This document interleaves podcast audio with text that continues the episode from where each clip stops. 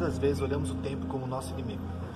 Dor, ansiedade, desespero e até mesmo depressão são um dos aspectos de não entendermos o tempo. Aos olhos de Deus, todo o tempo é processo, e Ele nos conduz de processo em processo para nos moldar.